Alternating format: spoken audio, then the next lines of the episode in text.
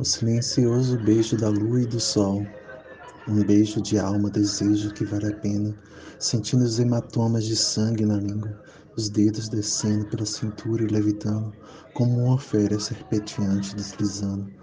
Em silêncio torto, a sorrir sem tristeza, beijo bobo que viaja longamente como pétalas, para deixar flores presas em nossos cabelos.